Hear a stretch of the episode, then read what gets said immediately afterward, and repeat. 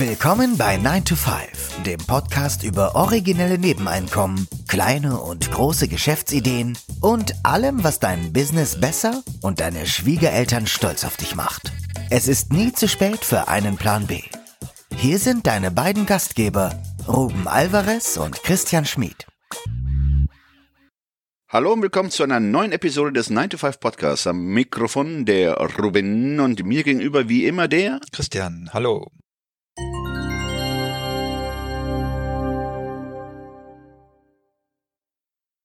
Der Titel der heutigen Episode lautet Gerald Hörhahn, der Investmentpunk über ein Leben jenseits des 9 to 5. Gerald Hörhahn hat die Marke Investmentpunk zur wohl bedeutendsten Marke im Bereich Finanzbildung im deutschsprachigen Raum gemacht. Der Österreicher ist erfolgreicher Unternehmer und erfolgreicher Buchautor. Wir sprechen heute mit ihm über ein unkonventionelles Leben und Arbeiten und die Frage, wie ich mir ein Leben jenseits 9 to 5 aufbaue.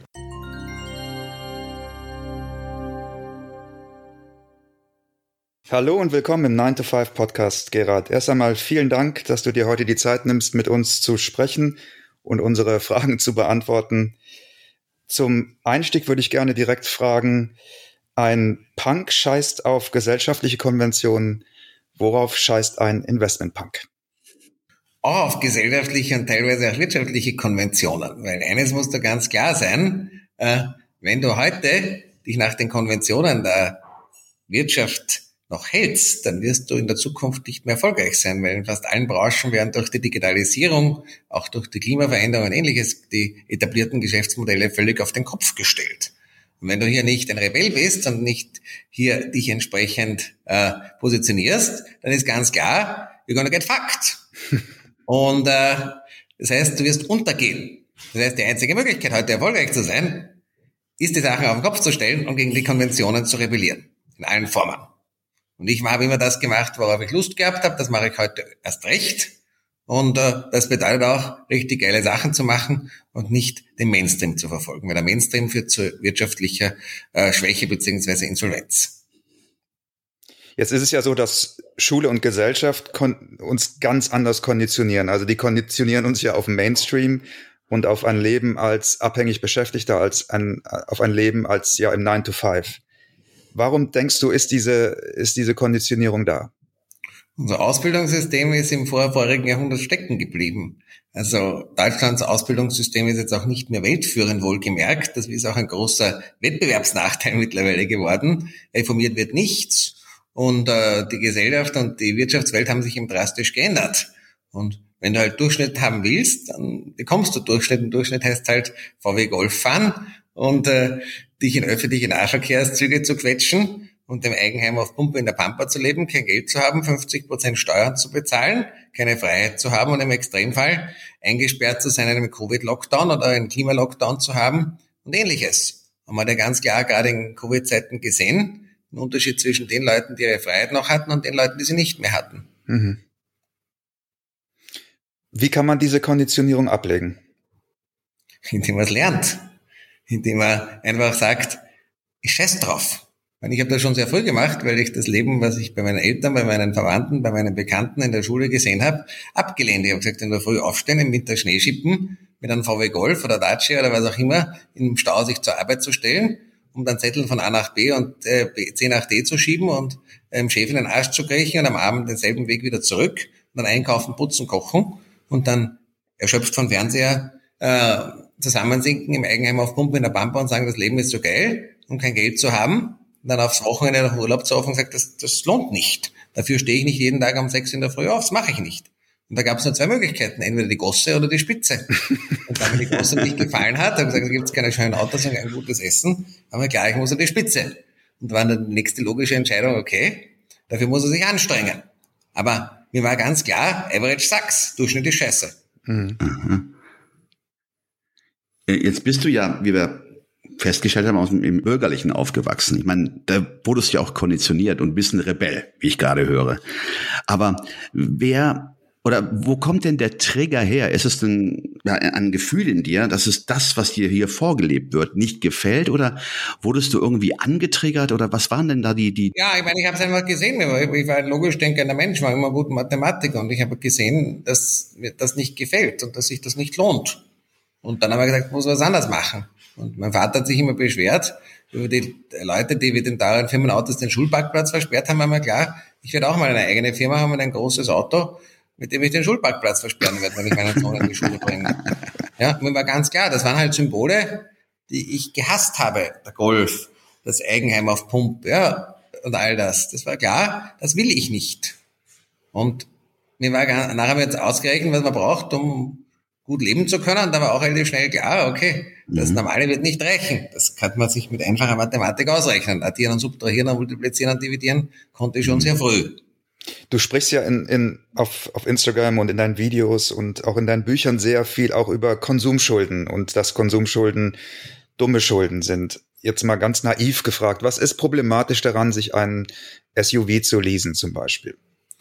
Ja, was problematisch daran ist, ich gebe dir ein Beispiel. Einer meiner Freunde hat ein Leasingauto gehabt, ein BMW. Dann hat er seinen Job verloren. Er wollte den Leasingvertrag auflösen. Die Leasinggesellschaft wollte 15.000 Euro haben weil die Schäden am Auto plus er ist mehr gefahren als vorgeschrieben und der Restwert des Wagens war geringer als der Leasingrestwert und dann, dass die 15.000 Euro hat er nicht. Er war gefangen.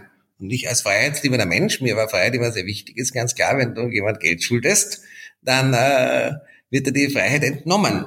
Dann hast du keine mehr. Ja, und das ist ein vielleicht drastisches Beispiel, was aber sehr häufig passiert. Die einzige Sache, wo du Autos leasen kannst, wenn es Hersteller subventionierte Leasingangebote oder Mietangebote sind ohne Restwertrisiko, weil die sind wirtschaftlich vorteilhaft. Aber ansonsten ist das eine Versklavung. Und wenn du das nicht leisten kannst, dann kannst du es auch nicht kaufen. Und für, auch gut, für viele Gutverdiener, ich kenne Leute, die verdienen viel Geld und haben trotzdem keine Freiheit, weil sie sich halt Verbindlichkeiten ohne Ende anschaffen. Von der Villa bis zum Boot, bis zu teuren Lebenspartnern und Affären. Und dann, die kriegt man ja alle nicht so schnell los. Ja, wenn es hart auf hart geht. Und dann ist die Freiheit weg. Dann hast du keine Freiheit mehr. Jetzt passt, finde ich, das ganz gut, das Thema Frugalismus und Feier. Das ist ja mittlerweile, sind das ja auch so Trendthemen in Deutschland. Uns würde jetzt sehr interessieren, wie, wie du diesen Themen gegenüberstehst. Es wäre nichts für mich, weil ich will nicht frugal leben. Du hast zwar die Freiheit, aber du hast einen scheiß Lebensstandard und ich mag beim Sternekocher essen, ich mag mich bedienen lassen, ich mag First Class fliegen und ich mag schnelle Autos, um nur Beispiele zu geben. Mhm. Und ich will zentral leben und gut feiern. Und das passt nicht zum Vogalismus. Das geht sich nicht aus. Jeden das seine. Wenn jemand damit glücklich ist, respektiere ich das. Ich wäre damit nicht glücklich. Kannst, könntest du denn verstehen, dass das ein ganz guter Einstieg sein könnte, um vielleicht zumindest die Ausgabenseite mal so ein bisschen mehr zu kontrollieren und im Blick zu haben? Ja, also Nummer eins, reich wäre es trotzdem nicht durch, nur durch Sparen. Was aber schon der Fall ist, du musst am Anfang deiner Karriere sorgsam mit deinem Geld umgehen. Also wenn du am Anfang dir schon zig Verbindlichkeiten ansammelst, eben was der typische Mittelstand macht, mit 20, 22 schon Leasing-Auto und das Handy auf äh, Leasing und dann den Urlaub einmal auf Kredit und das Eigenheim auf Pump, dann bist du versklavt, dann hast du, bist du im Hamsterrad gefangen. Mhm. Das heißt, gerade am Anfang deiner Karriere musst du auf deine Lebenshaltungskosten aufpassen. Das zweite, war den größten Hebel, den du hast, sind Steuern. Weil wenn du unternehmerisch tätig bist und das Geld nicht verkonsumierst, sondern reinvestierst, dann kannst du nämlich deutlich schneller Vermögen aufbauen. Da musst du dich aber sehr gut auskennen. Da muss man Steuerrecht verstehen. Deswegen lehre ich das auch als einer der Tools, um vermögend zu werden. Weil zu sagen, ich will keine Steuern zahlen, geht nicht. Du gehst in den Knast. Du musst wissen, wie Steuerrecht funktioniert und welche Tools die der Staat an die Hand gibt, mit Investitionen und Personengesellschaften und Immobilien und anderen Vermögensanlagen deine Steuerlast zu reduzieren und dann geht's. Aber nur durch Sparen wirst du trotzdem nicht reich, vor allem in Zeiten, wo das Geld entwertet wird. Du musst heute investieren, du musst wissen, was du tust. Mhm sind wir schon beim Stichwort Enteignung, schleichende Enteignung durch Inflation. Das ist ja im Moment auch ein sehr aktuelles Thema. Die Inflationsrate ist jetzt, glaube ich, offiziell in Deutschland bei vier Prozent, inoffiziell. Ja, und wenn du in der oberen Mittelschicht oder Oberschicht lebst, weil die Inflationsrate gilt für die Gesamtbevölkerung mhm. und bei Massengütern ist sie tendenziell niedriger, hast du sieben bis zehn Prozent Inflation. Was bedeutet, dass du nach zehn Jahren die Hälfte deiner Kaufkraft verlierst. Mhm. Was kann ich denn machen, um dieser schleichenden Enteignung entgegenzuwirken als als, ja, als, sagen wir mal, normal. Möglichkeiten. Nummer eins, du musst dein Geld sinnfach, gut, sehr gut investieren. Inflationsgeschützt investieren, das heißt mit fokussierter Diversifikation. Dazu zählen Immobilien mit Schulden, dazu zählt äh, Gold, dazu zählen Kryptowährungen, dazu zählen Aktien und ETFs und dazu zählen Beteiligungen und Special Assets. Du musst dich sehr, sehr gut auskennen heute, weil die Preise sind extrem teuer. Ja, diese sogenannte Asset-Inflation. Mhm. Und du musst ein gutes Verständnis für Steuern haben. Ja, da sind wir ja bei dem Thema eigentlich Steuern, ähm, weil das sind Themen, die ja sicherlich viele interessieren. Ähm, was kann man überhaupt steuerlich machen, um mehr von seinem Brutto zu behalten? Du hast ja ein Stichwort, äh, du bietest ja auch ein Training an, das nennt sich ja Steuer-Elite-Training. Was kann man machen, um sein Vermögen vor diesem staatlichen Zugriff zu schützen? Also ich meine, das hängt sehr von deiner individuellen Situation ab. Grundsätzlich mal kannst du mehr, wenn du Selbstständiger oder Unternehmer bist und das in Rechtsform einer Körperschaft, das heißt einer GmbH, ja. in entsprechender Holdingstruktur weil du zwangsläufig für das Geld, was du nicht verkonsumierst, sondern was du reinvestierst, nicht mehr 50 Prozent Steuer zahlst, sondern beispielsweise nur 30 Prozent, je nachdem, wo dein Unternehmen sitzt. Das Zweite ist, dass du wohlgemerkt auch als Angestellter, aber natürlich noch mehr mit entsprechenden Körperschaften die Möglichkeiten hast, bei Geldanlagen deine Steuerlast zu reduzieren. Beispielsweise Immobilien kann man nach zehn Jahren steuerfrei verkaufen, wenn man weiß, wie man es richtig strukturiert über Personengesellschaften, sogar Grunderwerbsteuerfrei an seine mhm. eigene vermögensverwaltende GmbH. Ja, man kann am Anfang Immobilien die Verluste bringen und später Gewinne machen, auch dazu verwenden, seine Einkommensteuer zu reduzieren. Man kann mit ETFs äh, im privaten Bereich und auch mit äh, Aktien in Körperschaften seine Steuerlast deutlich reduzieren. Kryptowährungen sind in manchen Bereichen beim Hodeln durchaus steuerlich nicht unattraktiv. Und wenn man sich richtig auskennt, kann man auch zum Beispiel Immobilien Share Deals oder mhm. Beteiligungen sehr niedrige Steuersätze bezahlen, teilweise nur eineinhalb Prozent sogar. Das ist sogar günstiger als in Malta oder in Zypern.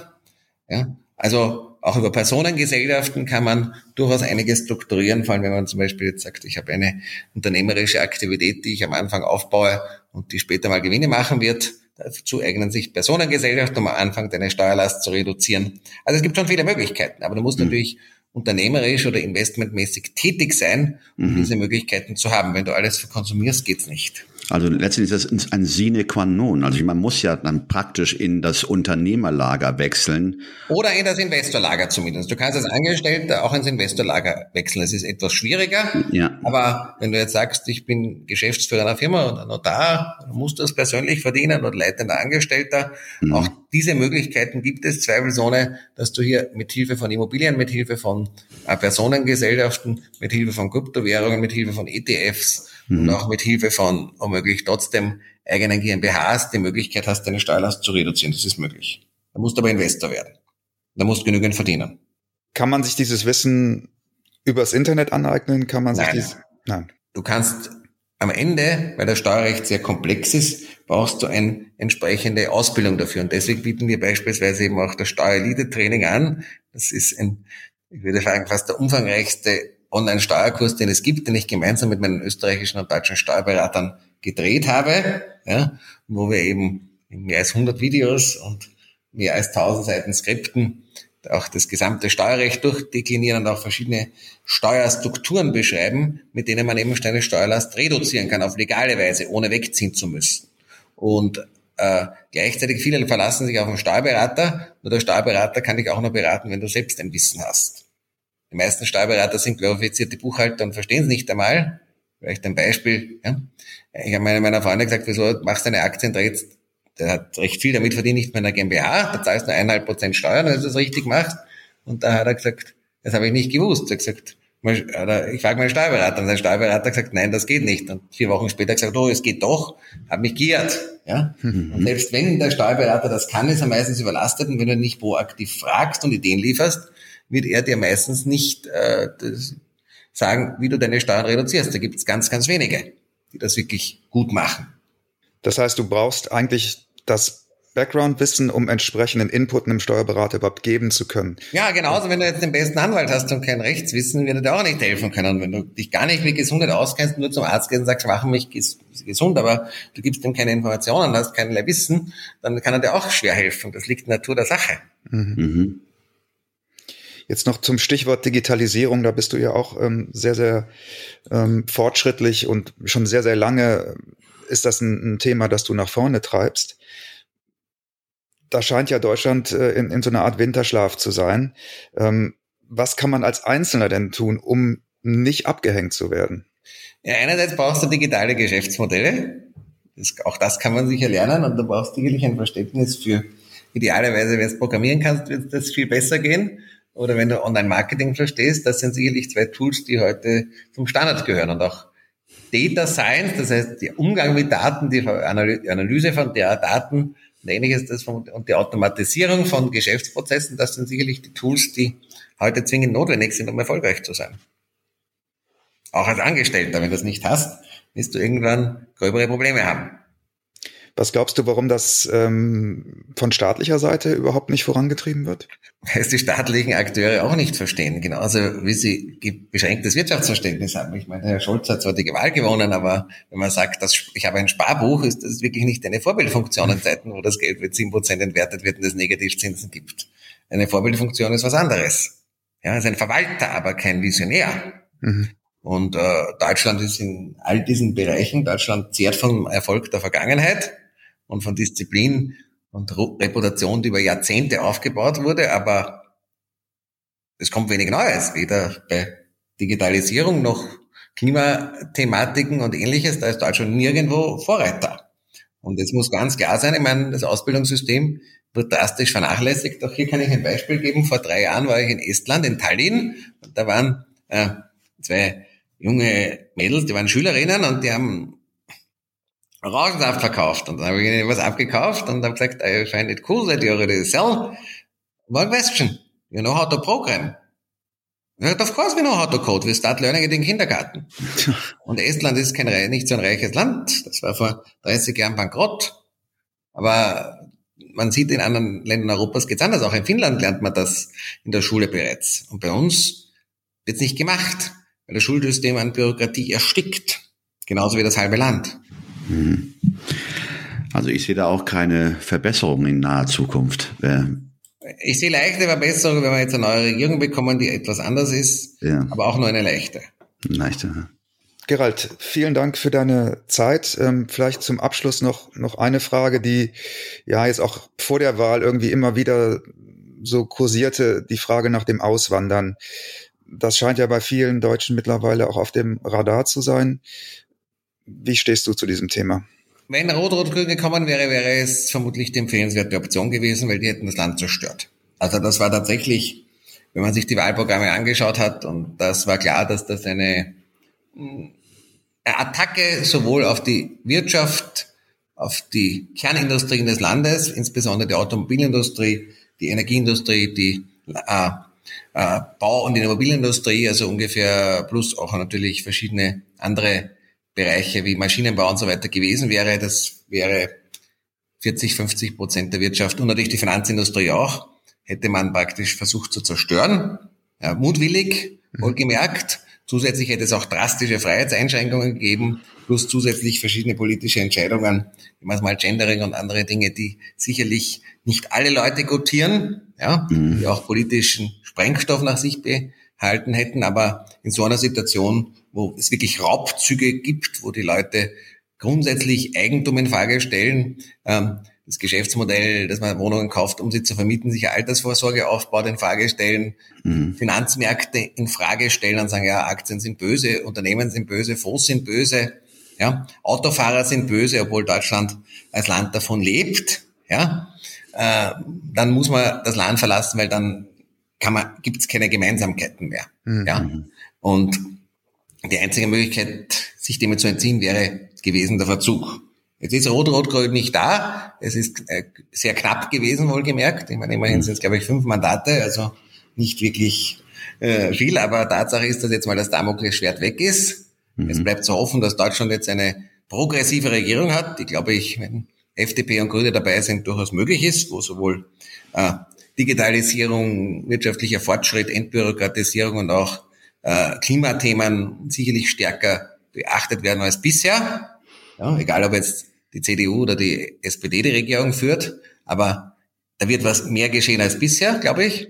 Und deswegen halte ich jetzt relativ wenig davon wegzuziehen. Außer man fühlt sich wirklich woanders dauerhaft wohl. Aber mhm. zumindest jetzt das rot-rot-grüne Damoklesschwert ist weg. Das heißt, in einem, man lebt ja weiterhin in einem schönen Land, das mhm. sehr reich ist und wo es trotzdem auch im Verhältnis zu anderen Ländern noch sehr gut ist. Ja, und wegziehen hat auch seine Kosten. Nur wenn halt, wie gesagt, die Attacke wirklich auf die persönliche Freiheit, also auch auf die wirtschaftliche Freiheit, also auch sein Vermögen so groß wird, dann muss man natürlich wegziehen. Das ist, glaube ich, dann ja. hätte man fliehen müssen. Wie schnell hättest du denn reagieren können? Oder ich wie lebe nicht in Deutschland, ich lebe in Österreich. Gut.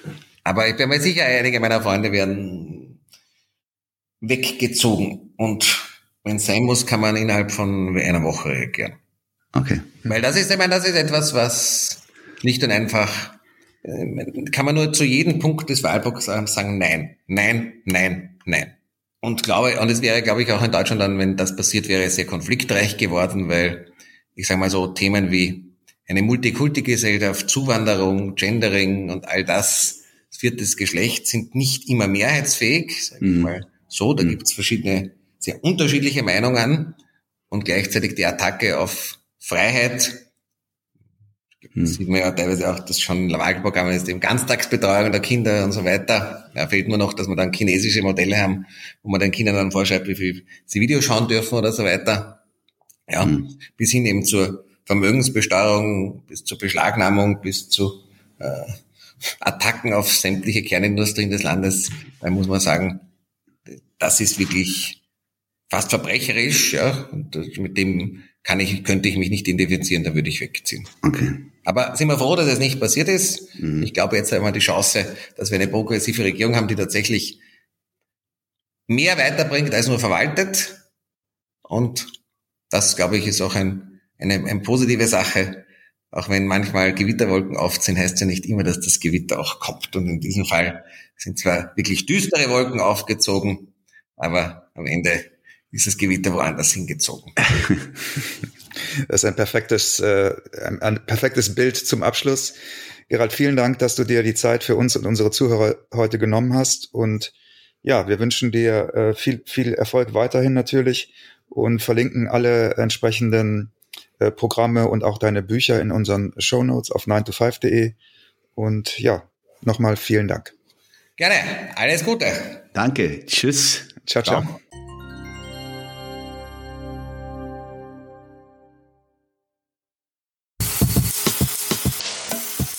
Das war 9 to 5, der Podcast von Christian und Ruben. Alle in der Episode erwähnten Links findet ihr in den Show Notes auf 9to5.de.